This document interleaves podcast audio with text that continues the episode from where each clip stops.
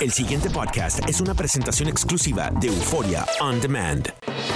WKAQ 580, expertos en análisis y noticias, presenta a los licenciados Luis Pavón Roca, Carlos Díaz Olivo, en WKAQ Analiza.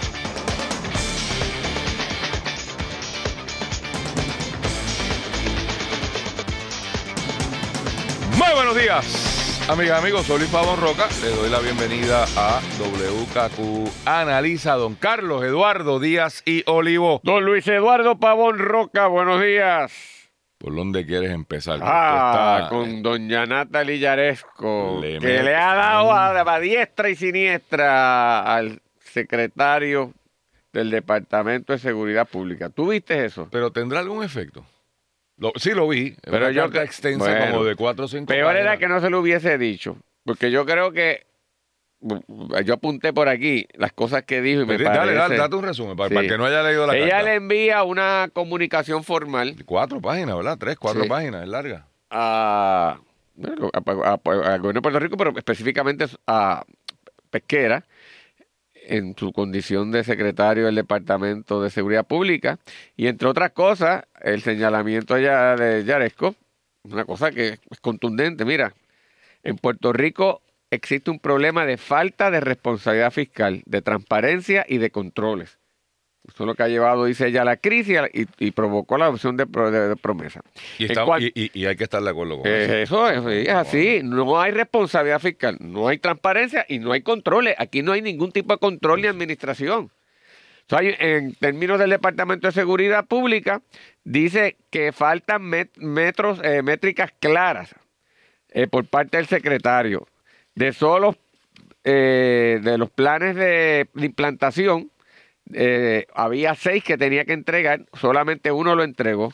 No hay planes operando en sitio, no hay manera de evaluar lo que pasa allí. Entonces le dice, mire, no es por anuncio ni por entrevista, ni que se atienden los pedidos de resignación. Usted se tiene que sentar a hacer una cosa bien de acuerdo al presupuesto. No, no es que vaya a Cacú a Sí, a pelear y a decir, a llorar por ahí. Y entonces, para colmo de males, ¿sabes qué? Hablan de una academia que no tiene ni fecha y no sabe si la, cuando la hagan, de, qué va- con qué van a pagar a los policías, chicos, pues. Que le están mintiendo al Tribunal Pues, Federal. eh, no. Va que el Es Tribunal que es una Federal- barbaridad, el Tribunal Luis. Federal le tira toalla, pero es una Sí, cosa. pero es que ya. Yo no, yo leí la carta y Pero es que es verdad lo que eh, dice. eh, eh, por eso es vergüenza ajena lo que da. Pero después de todo me, hago la pregunta. ¿Y? O sea, eh, tenemos un gobernador que al final del día la responsabilidad es del gobernador. Pues aquí está todo el mundo es muy dado a decir, ay, el pobre gobernador, es que los ayudantes, es que los asesores, es que está mal asesorado. Bueno, pero ya lleva dos años el gobernador. Y aquí el gobernador ha defendido a esta persona a capa y espada. Y me imagino que ahora dirá que eso es un invento de la Junta y que la Junta pues tiene una agenda contra el gobierno de Rosselló, lo cual no es cierto, porque ellos no tienen una agenda contra nadie, no hacen nada, no sirven para nada, no han ejecutado nada. Eh, así que la pregunta es, ajá, la señora Yaresco, y, y usted mandó la carta, ¿y? ¿Qué pasa ahora? Pues sabemos que el gobernador no va a hacer nada. Pues te mandó la carta y pues mandó la carta. Qué bien, cool. Em, no, yo no tengo mucho más que decir de esto porque es que de verdad no, no hay em, eh, dice dice eh, que está desconcertada Yaresco Sí. ante la Perpleja, insistencia. ajá, estoy, sí. estoy citando de la Sí, sí. redacción del vocero porque no tiene, no tiene byline que no sea redacción. La a la página 4 del vocero de Puerto Rico de hoy. Está desconcertada ante la insistencia de pesquera de que está cumpliendo con el plan certificado en la policía. Y, va, y se le detalla cómo no está cumpliendo, como un embuste, o sea, le dice embustero. Pero, pero, señora Yaresco, este señor le está mintiendo al tribunal. Le está mintiendo al tribunal. Pues, ¿y? Y allá tampoco el tribunal hace nada. Eh, así que, pues, por eso es que tenemos el país que tenemos. Porque nadie, en realidad, eh, funciona. Dice Kelleher que quiere mil Pero, millones pero más. espérate, vamos a ver, yo que antes que Antes que de ahí. No, no, que quiero comentar lo que tú dijiste, que en última instancia el gobernador tiene que hacer algo, Luis, porque sí. Tendrá que volver a este, nacer. Pues más vale que aprenda porque la consecuencia es que rompen contra de él eh, en- por todas las razones, porque en última instancia es el que el supervisa y él es el gobernador y en última instancia también porque el que pierde es él y, a- y el pueblo lo juzgará a él. Y entonces yo, uno no puede culpar a un gobernante porque la gente que pone no acabe de ejecutar y hacer las cosas bien. Aquí yo he mencionado que en la guerra civil el, el norte eh, lo que hacía era coger bofetada de parte de los generales del sur y, y Lincoln no encontraba un general y eso era moviendo un general tras otro, moviendo, pero los movía. O sea, los saca hasta, hasta que encontró a Grant que empezó a dar resultados. Pero aquí el gobernador no funciona, Luis, y los deja, y los deja, y los deja, y los deja. Entonces, la consecuencia final tiene que ser una, primero, que no, que no funciona, no se hace la obra administrativa pública. Número dos, tiene que haber una frustración de parte de los competentes que puedan existir, que ven aquellos incompetentes que no pasa nada y siguen ahí. Entonces, tú- no tienes ningún incentivo ni para brillar, ni hacer las cosas, más allá del que obviamente uno debe tener por respeto propio, pero en términos del colectivo, acaba un gabinete falta de lustre, falta de, verdad, de, de- de ejecución, y en noviembre después del año 2020, que no haya sorpresa, porque está pintado en la pared. Lo que pasa es que en ese ambiente, en ese aspecto político, Carlos, los genios asesores que él tiene, y puede ser que estén en lo correcto, así que no lo voy a descartar mucho esa teoría, viven convencidos de que el gobernador es incumbente. No va a tener un reto interno porque son cobardes los que podrían retarlo, no se atreven. Eh, y los entiendo, retar a un incumbente no es tarea fácil. Así que, pero si tú crees en las cosas y tú crees que las cosas están mal, pues tú debes hacer lo propio, ¿no? Pero están confiados en que no va a haber eh, un reto interno. Y están mirando que el reto del partido principal de la oposición no existe. Están divididos. Hay dos o tres candidatos. Con, excep- con excepción de los... O sea, yo del Partido Popular, a quien único, y lo voy a decir así, aunque le moleste al que le moleste, aunque a los únicos que yo escucho reiterada y consistentemente haciendo oposición política es al senador Aníbal José eh, Torres, ti y a Tatito. Por eso, pero es que ¿Qué? voy. eh, o sea, el presidente del partido y a Tatito Hernández. Y voy a decir más. A Tatito Hernández, al que yo veo insistentemente eh, por internet, en los medios, en conferencias de prensa. De nuevo, uno podrá estar de acuerdo o no con lo que diga. No estoy, no estoy pasando juicio sobre sus posiciones y ya te he metido la pata dos o tres veces. Pero está ahí. Con su, o sea, a, a mí no, yo, yo no tengo problema con que, o sea, yo no aspiro a que haya gente que, que diga lo que yo quiero. Tremenda pretensión.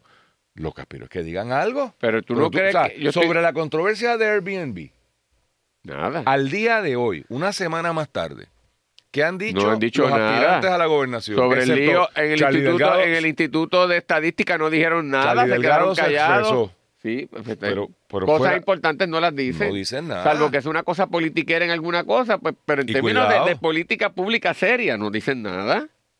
Pero O sea, pues, yo estoy de acuerdo estamos- contigo, pero la realidad, Luis, es que vamos para Y- el y- 2020, y- y 20 Ricky años. va Eh, pero 2020 cuidado, pero y ya, espérate, punto. cuidado. Pero lleva, vamos a ir para el año way, número eh, 20 donde no se reelige a nadie. Así que ¿Cómo el que no se gobernador nadie? que todos los gobernadores del, del, del, del 2000 en adelante este, han estado, No, y no, lo- y han lo- sido reelectos. Y los pues. PNP están súper molestos Por eso, con Ricky. las Pero o sea, además llegue- por estadística y por, por esto llegue- la cosa no, tú llegue- que tomarlo en mente. Sí, pero tiene que haber alguien en la oposición, si no, pues ¿por quién vas a votar? O sea, si yo soy PNP Óyeme. y estoy molesto y estoy Yo enchismado y estoy convencido recuerdo que es un... que decían, cuando este gobernador, ese no llega a ningún sitio. Bendito. Y llegó. Esa fue la De. Alejandro García Padilla era la misma cosa. Bendito si ese allí, ay, eh, y, los, y los chistes y tal. Y ganó. Es más, de Donald Trump, por Dios santo, que no hay que ir tan lejos. Pues cualquier cosa puede pasar.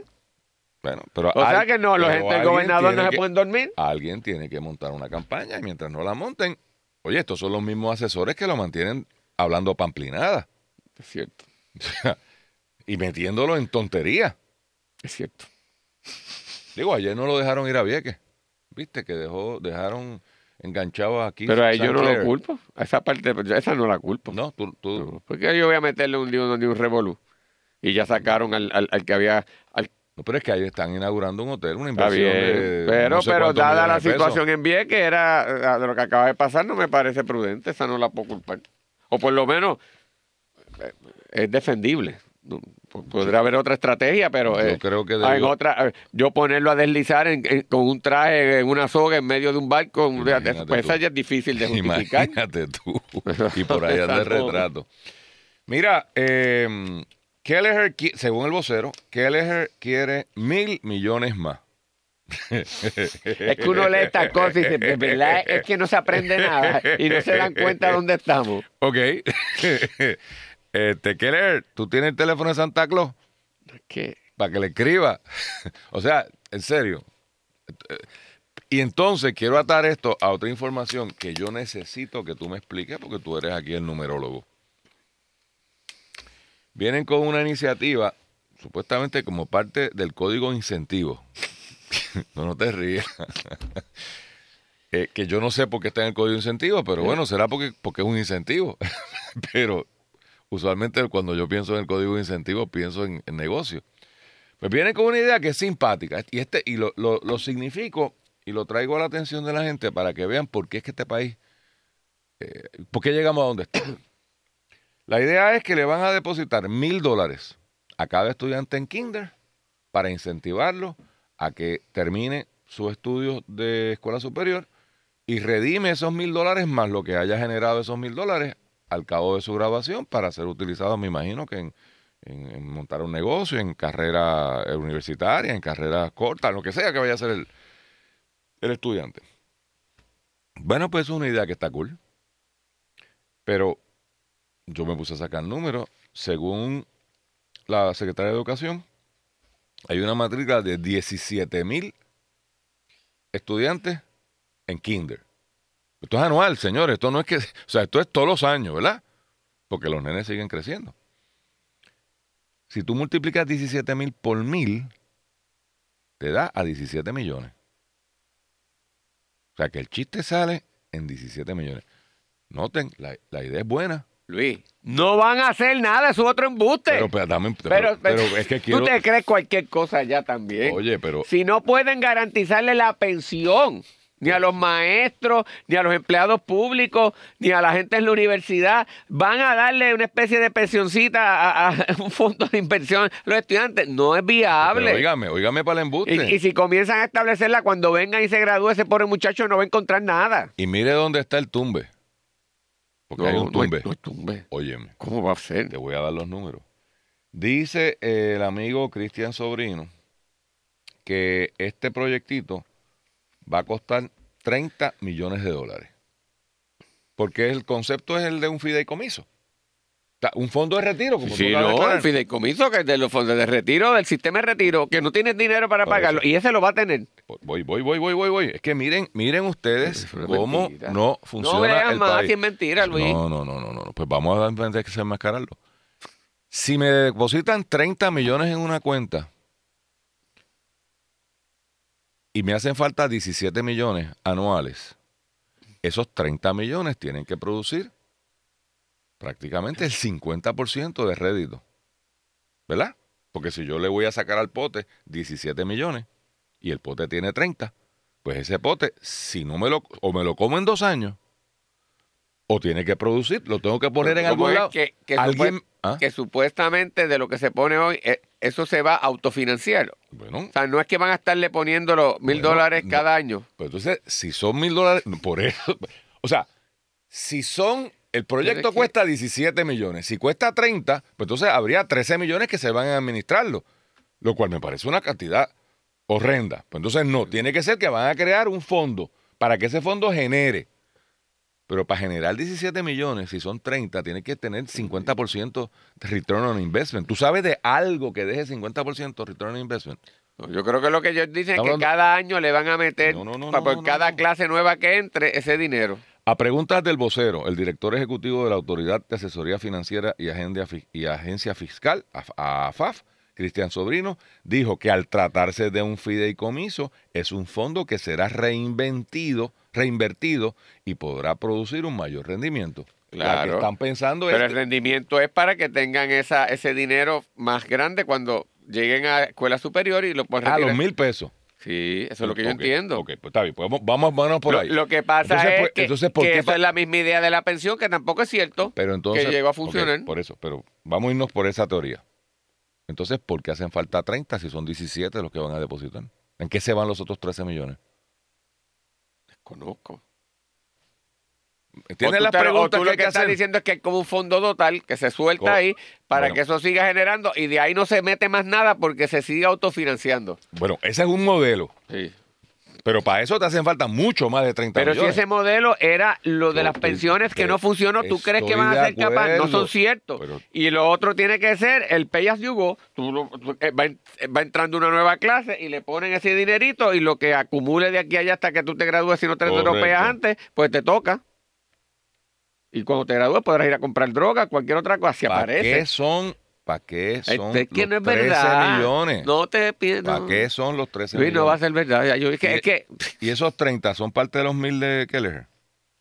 Porque no, fíjate, yo me imagino que es aparte. fíjate que el doble discurso, la Kelleher por un lado pidiendo mil millones, no sé a quién, y los otros. Entonces, mira, lo- mira, mira la visión populista de esto, porque el gobernador que dice sobre, ah, no digo sobrino, sobre el particular, sobrino planteó que en el plan fiscal se hace mención de varios programas para apoyar medidas educativas, aunque no están delineadas. Dijo que no anticipa que haya obstáculos. Claro, no va a haber obstáculos, porque esto es como el Día de las Madres. O sea, nadie puede estar en contra del Día de las Madres, El problema es cómo lo ejecuta.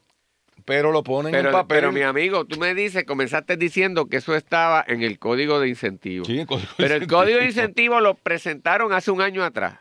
No lo aprobaron en la sesión ordinaria. Lo presentaron en una extraordinaria y no lo aprobaron. Lo entonces se con- fue a considerar en la segunda sesión del año pasado y no se aprobó. Y ahora en la nueva, Philip Mesa acaba de salir que todavía no está preparado porque están enmendando y que en las próximas semanas espera, que no se sabe cuándo, que lo presenten.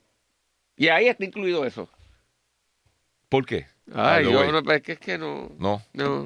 El pasado podcast fue una presentación exclusiva de Euphoria On Demand. Para escuchar otros episodios de este y otros podcasts, visítanos en euphoriaondemand.com.